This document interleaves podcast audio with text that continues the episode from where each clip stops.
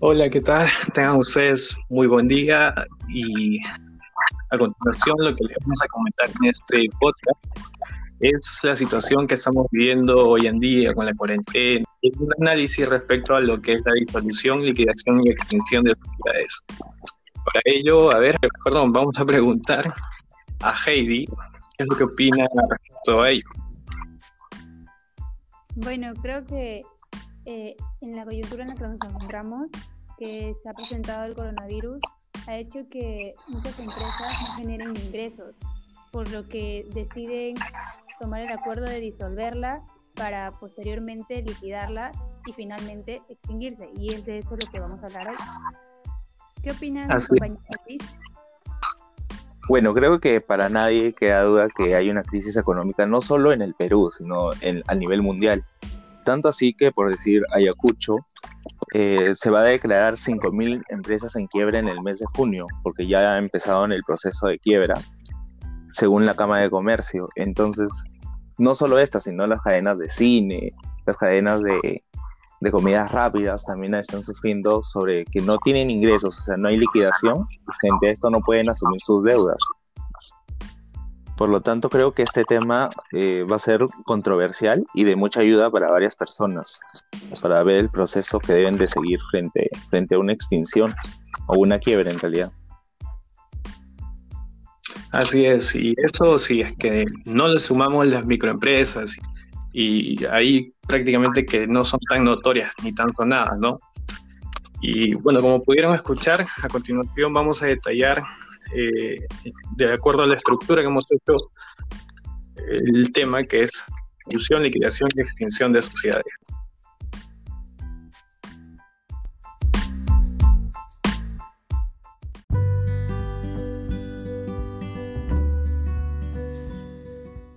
A lo largo del tiempo varias empresas decidieron optar por la disolución o otras declararse en quiebra, tal es el caso como American Airlines que en el 2000 no podía costear el mantenimiento de sus aviones ni del personal. Aparte de esto, sumarle el alza del combustible, además el atentado de las Torres Gemelas, hicieron que la empresa tambaleara y entre en un proceso de quiebra. El caso más conocido como es el Brockbuster, que nunca pensó que el Internet se convertiría en su mayor enemigo junto al avance tecnológico, donde varios países la sucursal se declaró en quiebra. Hoy en día estamos pasando una crisis económica donde muchas micro, pequeñas y grandes empresas se están declarando en quiebra. Tal es el caso del sector turístico, hotelero, producciones de eventos, teatro, cine y entretenimiento. Al no tener ingresos no pueden afrontar sus deudas. Aunque ellos quieran, su falta de liquidez no le permite cumplir con sus obligaciones. Un caso conocido es Avianca, que, al cual anunció que entrará en un proceso de liquidación y disolución ya que la crisis eh, ha, ha tenido efectos tangibles para la industria aérea debido a los cierres de los aeropuertos y las fronteras en todo el mundo no pueden cumplir con sus obligaciones financieras. Es por esto que este podcast ayudará a entender el procedimiento de disolución, liquidación y extensión de las sociedades de modo fácil.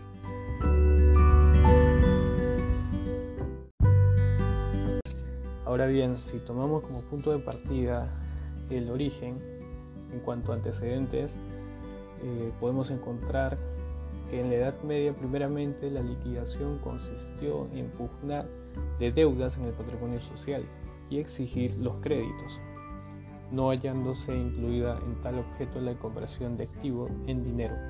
En resumen, el activo o los activos en aquellos tiempos no tenían valor alguno, cosa que más adelante con el derecho holandés ya se pudo regular y aquel recibió un valor en el mercado, ¿no? Desde esa base podemos partir más adelante con lo que es hace no mucho también, estamos hablando de los años 1800 o cerca de 1900, con la creación de los códigos de comercio, el primero en 1869 y el segundo en 1880.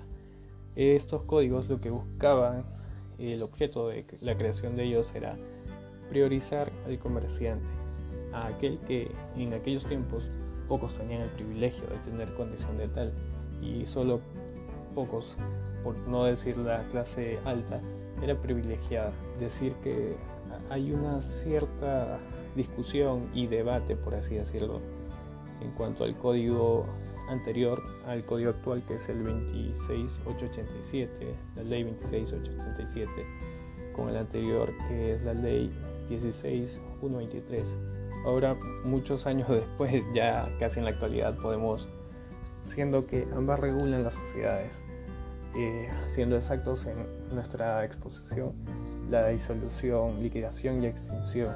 Todo ese proceso es regulado por esta ley. Y como mencionamos anteriormente, los puntos en debate vienen a ser que anteriormente con esa ley se tomaba muy poca prioridad, muy poca importancia a lo que es el proceso de extinción. En la ley anterior se normaba la disolución y liquidación de sociedades en la sección cuarta y las sociedades irregulares en la sección quinta del libro tercero.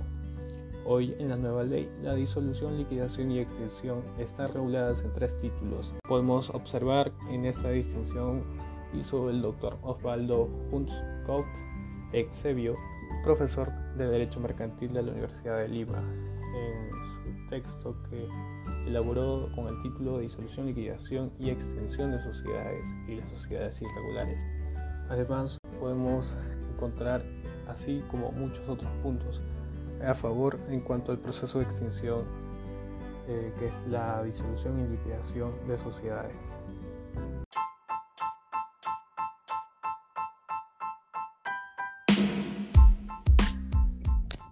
Bien, se sabe que cuando existen dificultades para llevar de manera correcta una sociedad, se debe decidir si en verdad vale la pena continuar o si debe extinguirse. Bueno, cuando una sociedad busca cesar sus actividades de manera definitiva, recurre a la disolución. ¿Y qué va a significar esta? Pues el disolverla va a ser solo la primera etapa para el cese definitivo de actividades de una sociedad. Entonces, para poder realizar esta primera etapa debemos de seguir ciertos procedimientos para de manera secuencial seguir con la liquidación y extinción de esta misma, que es la sociedad. El acuerdo de disolución se va a presentar cuando ocurra alguna de las causales estipuladas en el artículo 407 de la Ley General de Sociedades, del cual vamos a hablar más adelante. Entonces, hablaremos de la disolución de una empresa, en preciso, bueno, esta va a ser la primera etapa para el cese de una sociedad, lo que ya había mencionado. Este acuerdo se da por parte de la Junta General de Accionistas y por otro lado la disolución es el acuerdo más difícil de una sociedad. Y para que la Junta acuerde la disolución de la sociedad tiene un plazo de 30 días. La disolución se da por acuerdo voluntario de sus asociados o por estar inmersa en alguna causal que está estipulada en el artículo 407 de la Ley General de Sociedades. Y cuando se produce la disolución, los contratos que han sido celebrados por la sociedad no se van a resolver ni mucho menos se van a modificar, ya que la sociedad va a conservar sus atributos hasta su liquidación y la liquidación es la segunda etapa. Las causales para que se dé la disolución de una sociedad se encuentran estipuladas, como ya lo había mencionado anteriormente, en el artículo 407 de la Ley General de Sociedades. Voy a mencionar las causales, las cuales son el vencimiento del plazo de duración, la conclusión de su objeto social, la continuada inactividad de la Junta General, pérdidas que reduzcan el patrimonio neto a cantidad inferior a la tercera parte del capital pagado, acuerdo de la Junta de Acreedores, falta de pluralidad de socios, resolución optada por la Corte Suprema, acuerdo de la Junta General y cualquier otra causa establecida en la ley o prevista en el pacto social de la sociedad. Y bueno, voy a dar pase a mi compañero William.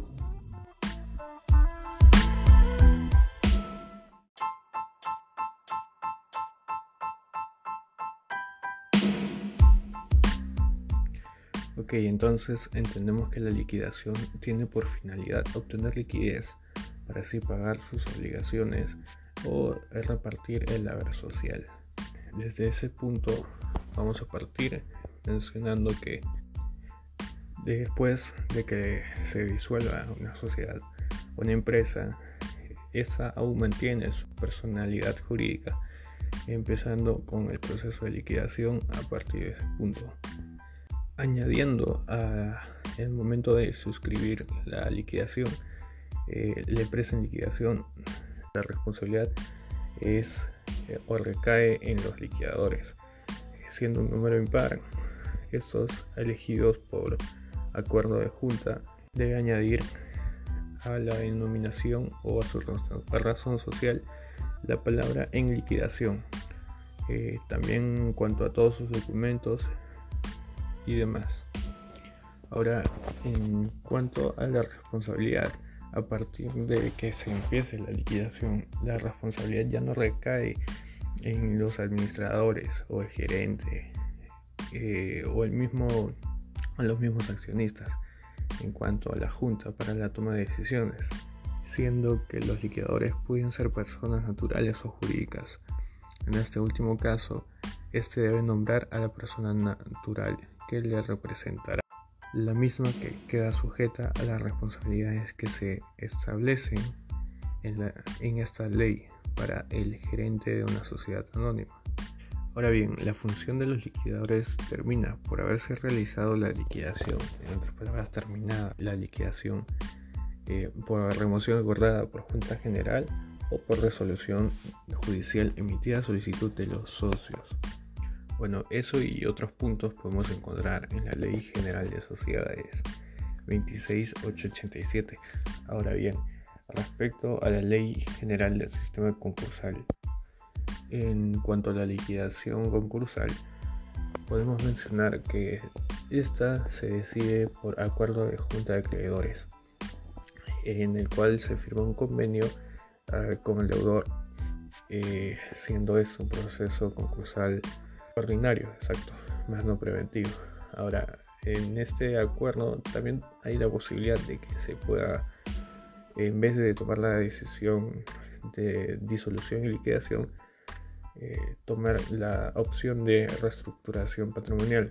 Pero siendo que nos encontramos en el caso de liquidación concursal, el artículo 74 eh, menciona sobre acuerdo de disolución y liquidación diciendo lo siguiente.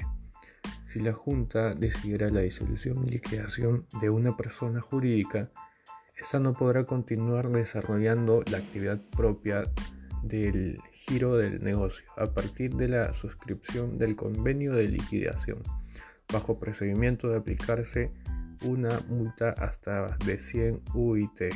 Ahora, la Junta podrá acordar la continuidad de las actividades siempre y cuando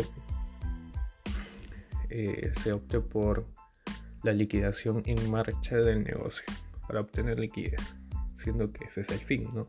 Y respecto al que se va a encargar de la administración, nuevamente mencionamos que es el liquidador. Ahora, una de esas facultades que obtiene el liquidador es el que él puede decir si continúa o no con esa administración una vez siendo designado y obviamente el liquidador debe estar registrado en Indecopy, ¿no? No puede ser cualquier otra persona que se encargue de la liquidación. El número de liquidadores. Por último, siendo un número impar también, también importante podemos mencionar que el fin de la función del liquidador termina con la inscripción de la extensión del patrimonio del deudor en el registro públicos correspondiente. También se agrega eso que, como dice el artículo 94, hasta ahí termina las funciones del liquidador, pero la responsabilidad que tiene este eh, respecto a los actos que realizó mientras tenía cómo funciona el liquidador terminan desde la inscripción de la extinción del patrimonio.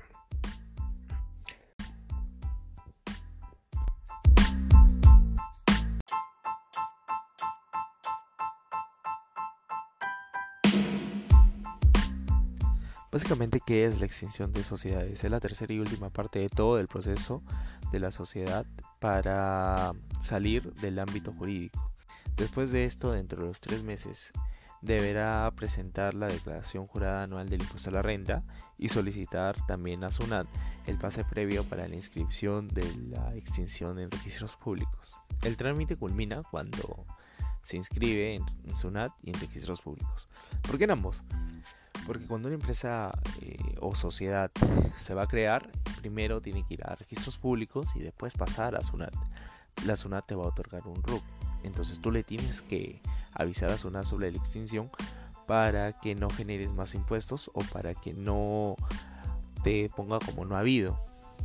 Entonces, una vez efectuada la distribución del, del haber social, se debe inscribir la extinción de la sociedad en registros públicos, basados en el artículo 421 de la Ley General de Sociedades y el pase previo a la SUNAT. ¿Qué nos habla del artículo 421? Básicamente nos habla de la extinción de la sociedad.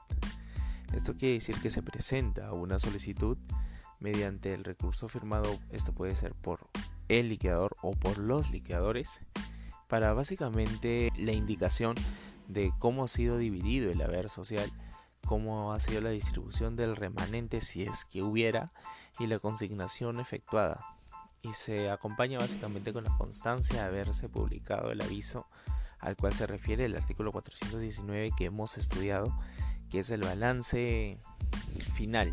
Este tiene que ser, puede ser presentado por cualquiera de los demás liquidadores acompañado de una copia del requerimiento con la debida constancia de su recepción.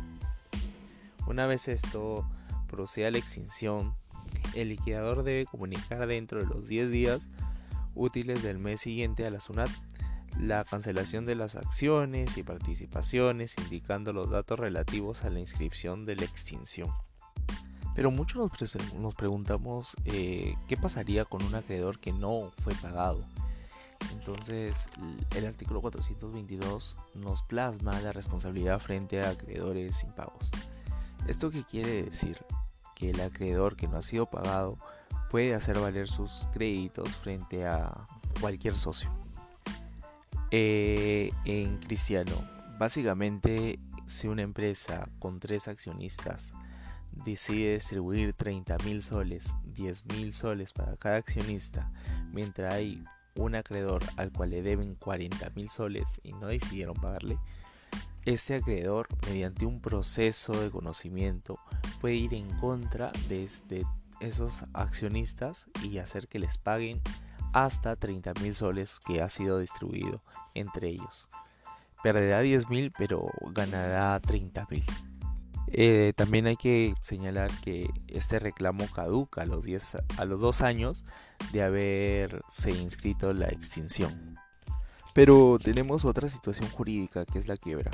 Básicamente la quiebra es una situación de insolvencia permanente, susceptible, insalvable. Pero ¿qué es una situación de insolvencia? Es que por más que yo quiera pagarte, no puedo pagarte porque no tengo los activos para hacerlo, no tengo esos ingresos y mis deudas cada vez son más y más y más.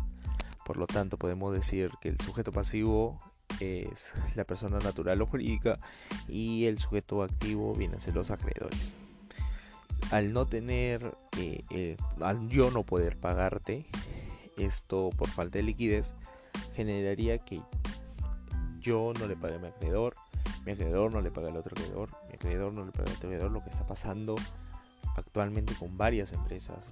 Una de estas es el, turismo que ha caído mucho, los cines, eh, los centros comerciales que ya de a poco se están, se están recuperando las organizaciones de eventos.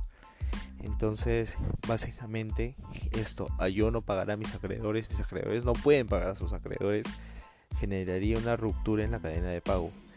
Esta ruptura de la cadena de pago eh, viene a ser una crisis empresarial donde yo tengo dos caminos.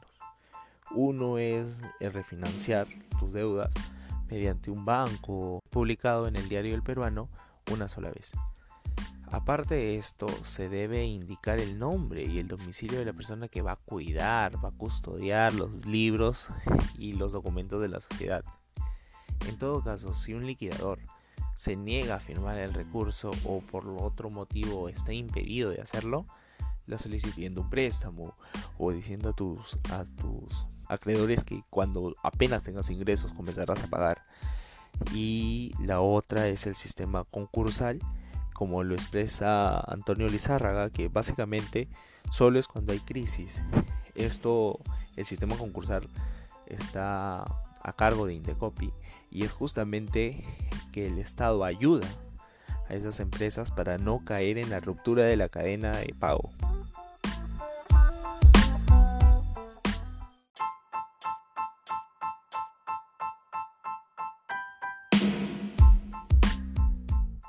Acerca del Park de Indecopi, se sabe que las siglas PARC son Procedimiento Acelerado de Refinanciación Concursal. Este fue creado durante el estado de emergencia en el que se encuentra el Perú y fue creado mediante el decreto legislativo número 1511 con el propósito de permitir que las empresas que han sido afectadas durante esta situación que se presenta el COVID-19 puedan estas empresas puedan negociar con sus acreedores un plan de refinanciación empresarial para que así puedan reprogramar sus obligaciones y evitar su insolvencia. El PARC tiene las siguientes características. Es un procedimiento tramitado exclusivamente a través de medios electrónicos. La autoridad competente para tramitar el PARC es la Comisión de Procedimientos Concursales de Indecopi. El plazo para que las empresas puedan acogerse al PARC vence el 31 de diciembre del 2020, o sea, solo es este año y se podrán aplicar al PARC supletoriamente las normas de la ley del sistema concursal. Los formatos para poder realizar el procedimiento acelerado de refinanciación se encuentran en la página de Indecopi. Ahí encontramos los formatos para la solicitud, para iniciar el procedimiento, solicitud para el reconocimiento de créditos, entre otros formatos. Para poder acogerse al PARC existen distintas condiciones, las cuales están establecidas en el artículo 5 del Decreto Supremo número 102-2020-PCM. Bueno, a continuación mi compañero William.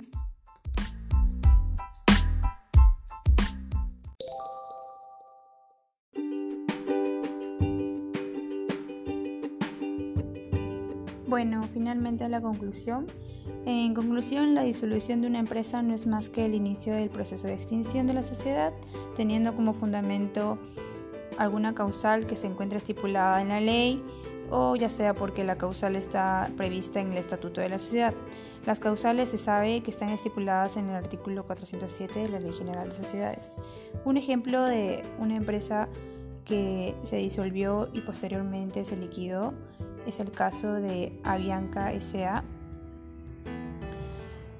que es una aerolínea que decide declararse en bancarrota en mayo de este año y anunció el cierre de sus operaciones y el inicio de un proceso de disolución y posteriormente liquidación, como lo había mencionado, luego de que la matriz Avianca Holdings SA se acogiera a la ley de bancarrota en Estados Unidos con el fin de preservar y reorganizar sus negocios frente a la crisis del COVID-19. A continuación, mi compañero William.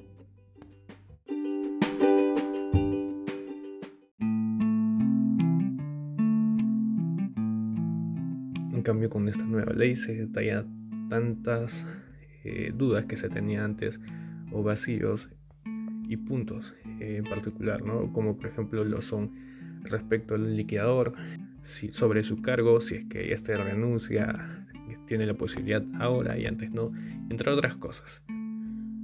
Así es, entonces, por lo tanto, podemos, como menciona mi compañera, ver casos de Avianca, de LATAM, que si bien estos se acogieron al capítulo 7 y 11, si no me equivoco, en cuanto a la regulación que tienen en Estados Unidos. Ok, entonces también podemos agregar como conclusión en cuanto a liquidación o liquidación concursal eh, respecto al procedimiento concursal ordinario en específico, que su fin es obtener liquidez para poder así repartir o pagar, mejor dicho, las obligaciones que tengan pendientes estos. Además, en la situación en la que estamos, se viene aplicando de forma correcta, por así decirlo, eh, y siendo muy útil, siendo así que la anterior ley no tenía tanta especificación en cuanto a este tipo de procedimientos. Antes no se le daba tanta importancia, o mejor dicho, si se le daba importancia, no era tan detallado, ¿no? Se le puede calificar de grave, cogiéndose ese sistema de quiebras, eh, de bancarrota, por así decirlo, en muchos otros casos aquí se está viendo. De igual modo, en muchos casos se puede ver aquí cómo la liquidación tiene un papel fundamental para situaciones de crisis como la que estamos viviendo. Siendo que nuestra actualidad empresarial está no al 100% en cuanto a su regulación, eh, siendo que en otros países tienen mejores normas aplicables respecto a este tipo de procedimientos. Pero aquí en el Perú estamos obteniendo buenos resultados, por lo menos los que se deseaban con las normas implementadas para este tipo de procedimientos.